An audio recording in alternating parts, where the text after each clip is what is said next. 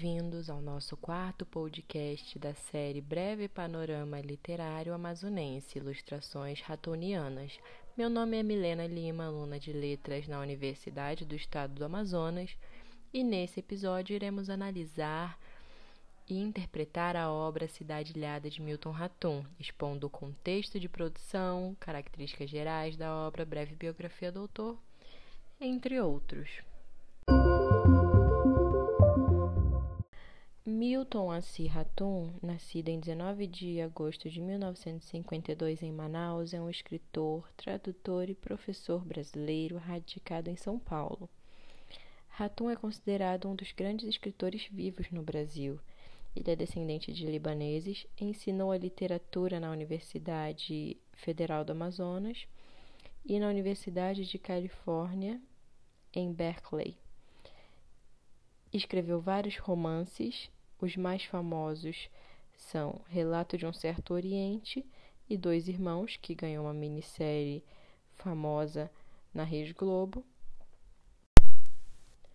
Ratum é conhecido por misturar experiências e lembranças pessoais com o contexto sociocultural da Amazônia e do Oriente. Sobre o primeiro livro, assim ele explica: No relato de um certo Oriente, há um tom de confissão é um texto de memória sem ser memorialístico, sem ser autobiográfico. Há, como é natural, elementos de minha vida e da vida familiar. Porque minha intenção, do ponto de vista da escritura, é ligar a história pessoal à história familiar. Este é meu projeto. Num certo momento de nossa vida, nossa história é também a história de nossa família e de nossos pais, além do nosso país com todas as limitações e delimitações que essa história suscite. A partir do romance Relato de um Certo Oriente, Milton Ratum veio ganhando um reconhecimento muito grande por parte dos críticos e também dos leitores do seu país e do exterior. O primeiro livro, assim como seu recente Órfãos do Adorado, são considerados por diversos críticos como obras-primas. Milton já foi chamado de o escritor que coleciona prêmios, mas disse certa vez: não escrevo para ganhá-los. A Cidade Ilhada é o título do primeiro livro de histórias curtas de contos de Milton Ratum. E segundo o autor, a Cidade Ilhada reúne 18 contos que ele selecionou nos últimos 18 anos da sua vida. Nos contos breves de A Cidade Ilhada, Milton Raton lança de seus personagens num vai e vem incessante e vertiginoso, vivido ou apenas imaginado entre Paris e Bangkok, Barcelona e Berkeley, em meio a desencontros, exílios, fantasmas da família e da província. Verifiquemos a apresentação do livro para ter a melhor noção do que se trata e de como o autor apresenta essa obra aos leitores.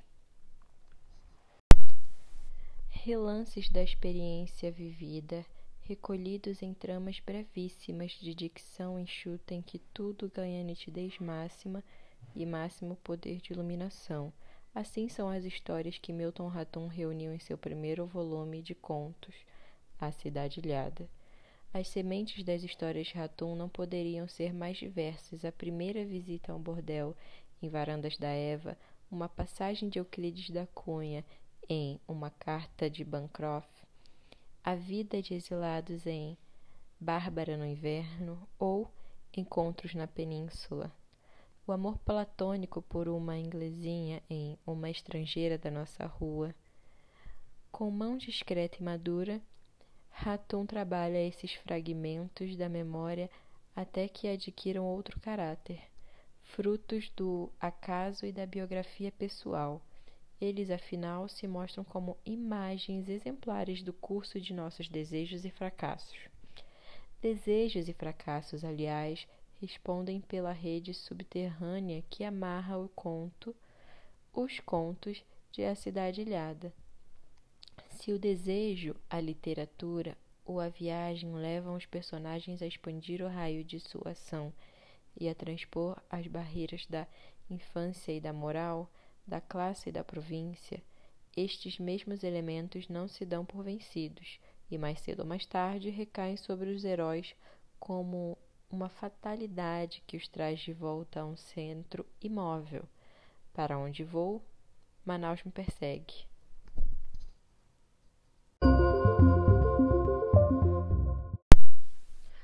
Partindo para a análise da obra, utilizaremos o artigo de Ayla Maria Leite Sampaio, de 2013, intitulado Personagens em Trânsito, Espaços Subjetivos e Intertextos em A Cidade Ilhada, de Milton Ratum. Milton Ratum estreia no gênero conto com A Cidade Ilhada, mantendo a mesma qualidade estética que consagrou seus três romances: Relato de um Certo Oriente, Dois Irmãos, Cinzas do Norte e ainda a novela Órfãos do Eldorado. A coletânea lançada em 2009 traz 14 contos, oito, oito deles já publicados em revistas nacionais e internacionais, reescritos, outros seis inéditos, mas quem lê não percebe a costura, não imagina peças esparsas, escritas em épocas distintas. Tão forte é a marca do estilo de Ratum, escritor consciente da técnica do conto e do texto literário como trabalho de linguagem. Não há palavra mais ou menos em seu discurso, não há imertismo nem brechas nas entrelinhas. Com o domínio da técnica da superposição, ele constrói histórias paralelas, desdobradas em frações de tempo diferentes, funde-as sem que o leitor perceba que só há um final. Seus personagens puxam o fio do passado e presentificam-no. Vivem quase todos a recompor recortes de sua história, num constante retorno à terra natal e ao que foram outrora.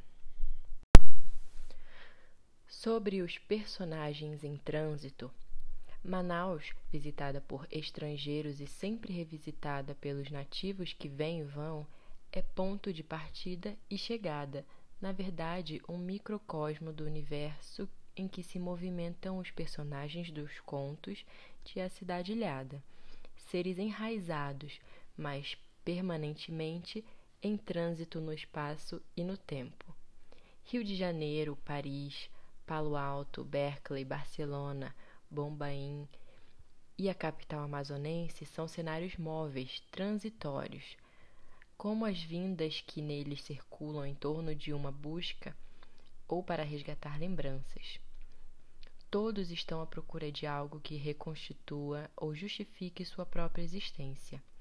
Os nativos, por alguma razão, deixam Manaus e tomam destinos vários, seja por razões políticas, Lázaro e Bárbara, em Bárbara no Inverno, à procura de trabalho, Portífera e Miralvo, em Dançarinos da Última Noite, em busca de espaço ou por razões não explicadas, como ocorre com o narrador de Varandas de Eva,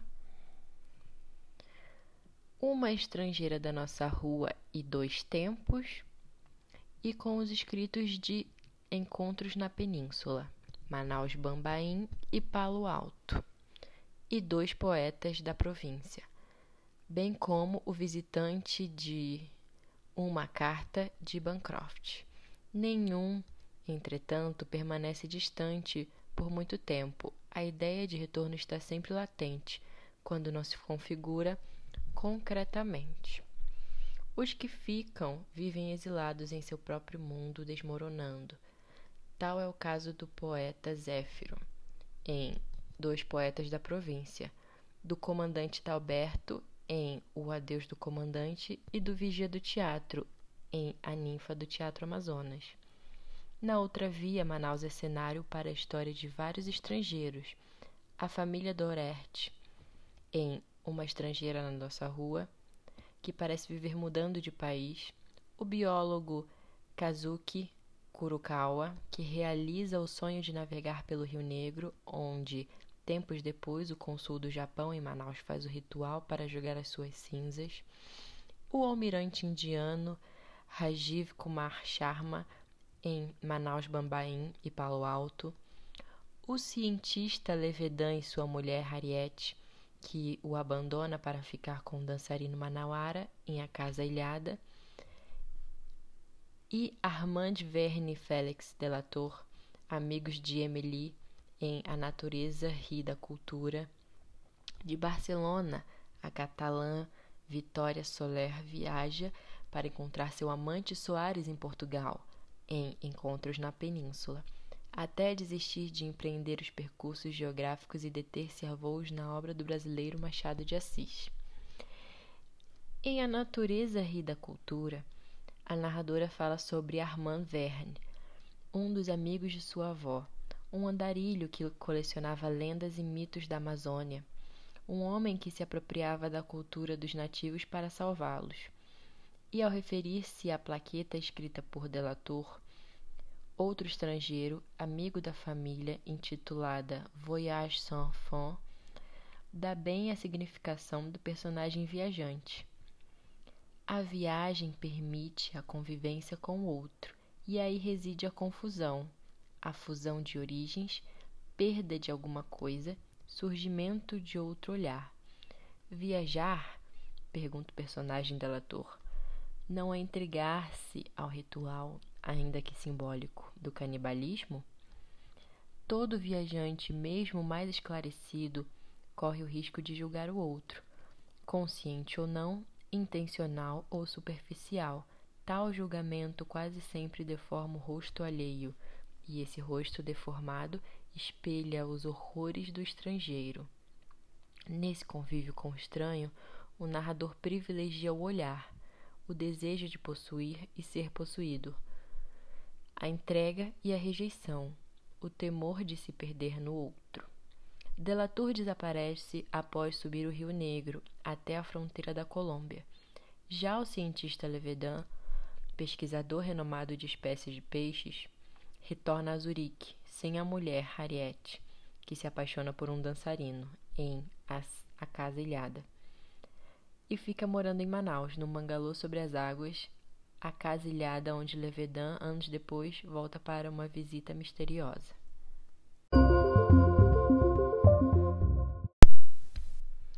Sobre os intertextos na obra, a errância dos personagens, física e existencial, atinge contornos estéticos quando se dá dos romances para o conto, e até do conto para o conto. Essa intertextualidade homoautoral, ou seja, a utilização de recorrências espaciais, temáticas e de personagens, além de dar a unidade ao projeto ficcional de Ratum, dá ao leitor a impressão de que esses personagens têm existência real, não são meros seres de papel escondido atrás das palavras quando se conclui a leitura da obra. Lavo, narrador de Cinzas do Norte, é também narrador de três contos da coletânea Varandas de Eva, Uma Estrangeira da Nossa Rua e Dois Tempos. Em nenhum deles está seu nome, mas ele pode ser identificado facilmente por quem leu o romance, porque aparece com as mesmas características, inclusive tendo ao lado os tios Han e Mira, também transplantados do romance, com os mesmos traços e as mesmas posturas. Nas três narrativas tem-se enredos cíclicos com predominância do discurso indireto livre. O personagem está voltando a Manaus e lá rememora passagens de sua vida. Em Varanda de Evas, o narrador Lavo, adulto, recorda o passado e a primeira visita que fez ao bordel da cidade, financiada pelo tio, na companhia dos amigos Minotauro, Gerinelson e Tarso. Este último, o mais pobre do grupo, acaba evadindo quando já na entrada da Casa Vermelha. Só anos depois o amigo descobre o motivo. A mãe dele, mãe de Tarso, era uma das prostitutas, exatamente a moça com que ele, Olavo, dormiu e por quem tanto procurou em vão. Essa revelação, no entanto, é sugerida pelo narrador, cuja memória abre brechas para recompor aquela noite. Ao ouvir a voz meiga e firme da moça do balneário, um indício somente coloca o fato no plano da sugestão, tirando a certeza do leitor. Em Por assombro ou magia, o rosto dela era o mesmo, não envelhecera.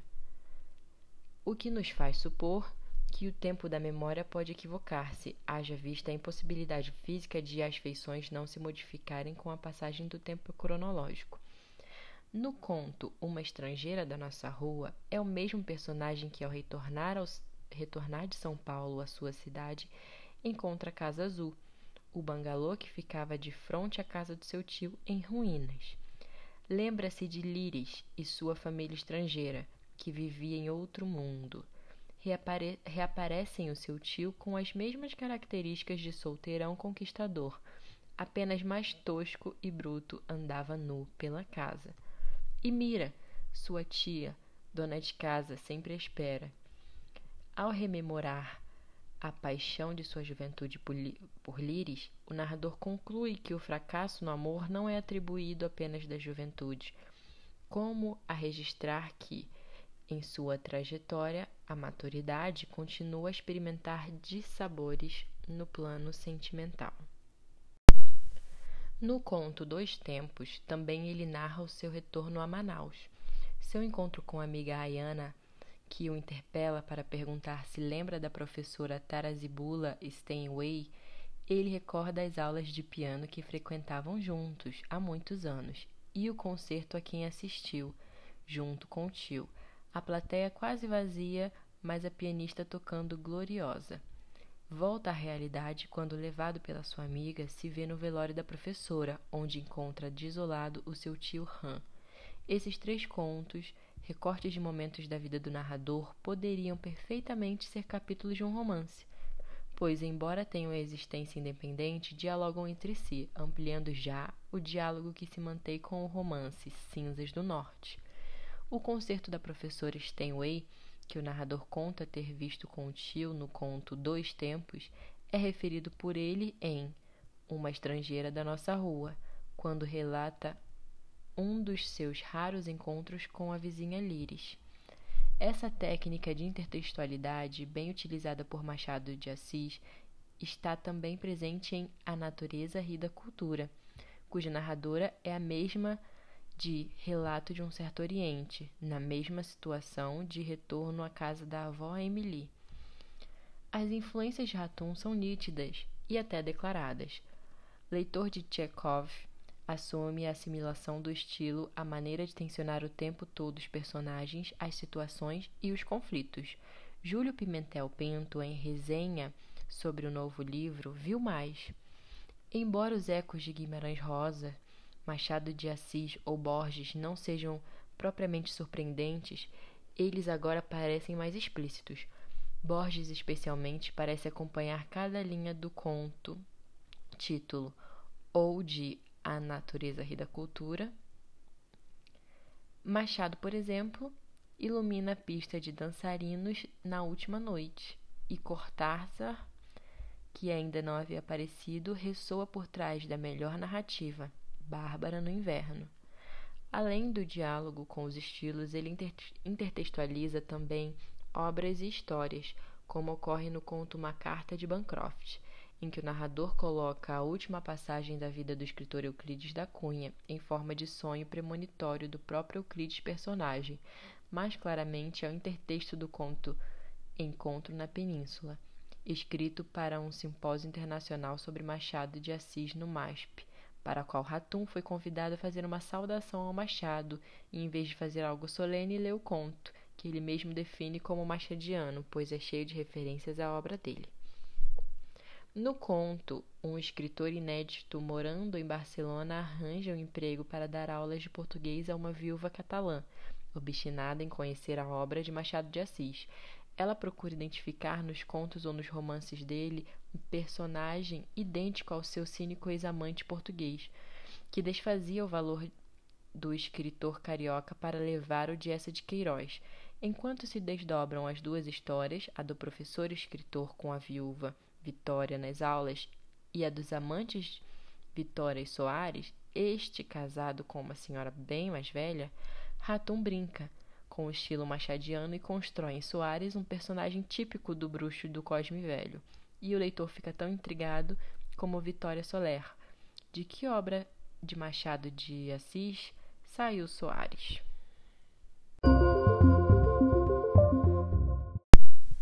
Sobre a subjetividade dos espaços, o espaço predominante na obra não é físico, não é Manaus, a cidade localizada geograficamente no norte do Brasil, embora haja notações explícitas do nome dos lugares. É o passado constantemente evocado. É o espaço da memória. Para Bachelard, nós nos conhecemos mais no espaço do que no tempo, nos espaços de estabilidade do ser, de um ser que não quer passar no tempo ao querermos suspender o voo do tempo, servimos-nos do espaço, que em seus mil alvéolos retém o tempo comprimido. É assim que se comportam os personagens do conto de A Cidade Ilhada, vivendo o mito eterno do retorno, numa tentativa de encontrar no passado a estabilidade que o presente não garante, eles estão sempre recusando o tempo histórico e voltando à nostalgia do tempo de suas origens, da infância, quando eram felizes e não sabiam. O próprio Ratum já disse que a tentativa de um retorno à terra natal só é possível através da linguagem. A instância poética da recordação que comemora. A lembrança, afirma o filósofo Benedito Nunes, cria proximidade com as coisas, chamando-as à presença, desvelando-as na linguagem. Ele, Ratum, acredita ser esta a viagem mais fecunda, o movimento da palavra poética rumo à origem. Os lugares tão constantemente evocados constituem espaços subjetivos carregados de valores. A maioria dos personagens não vive uma situação estável, ao contrário, vive deslocamentos para o Rio Negro, para o Lago de Ubim, Paris, São Paulo, Rio, Bancroft, Berkeley, Barcelona em situação de viagens, movimento, experimentando possibilidade de expansão do pensamento e do olhar, modificando a percepção do espaço e tempo, confirmando o que diz Delator. Em A Natureza e da Cultura, a viagem, além de tornar o ser humano mais silencioso, depura o olhar.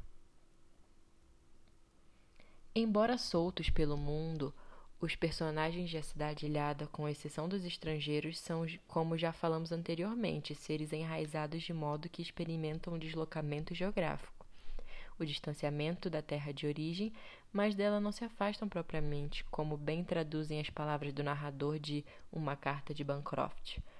Para onde vou, Manaus me persegue como se a realidade da outra América, mesmo quando não é solicitada, se intrometesse, se intrometesse na espiral do devaneio.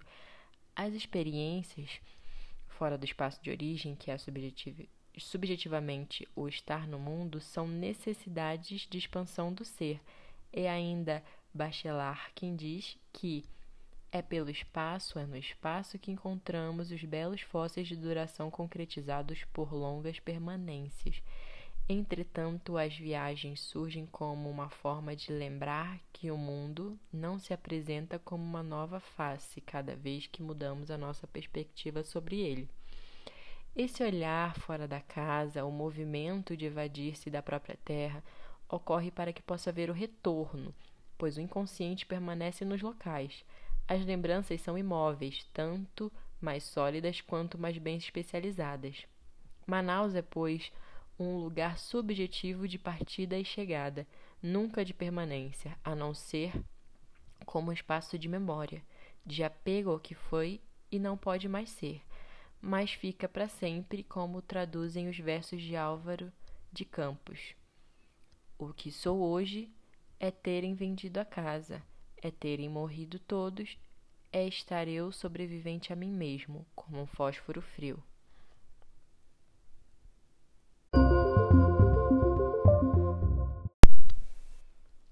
Concluindo nosso episódio sobre Milton Raton no nosso podcast, breve panorama literário amazonense, ilustrações ratonianas. Gostaria de desejar bons estudos a vocês e nos veremos no próximo episódio.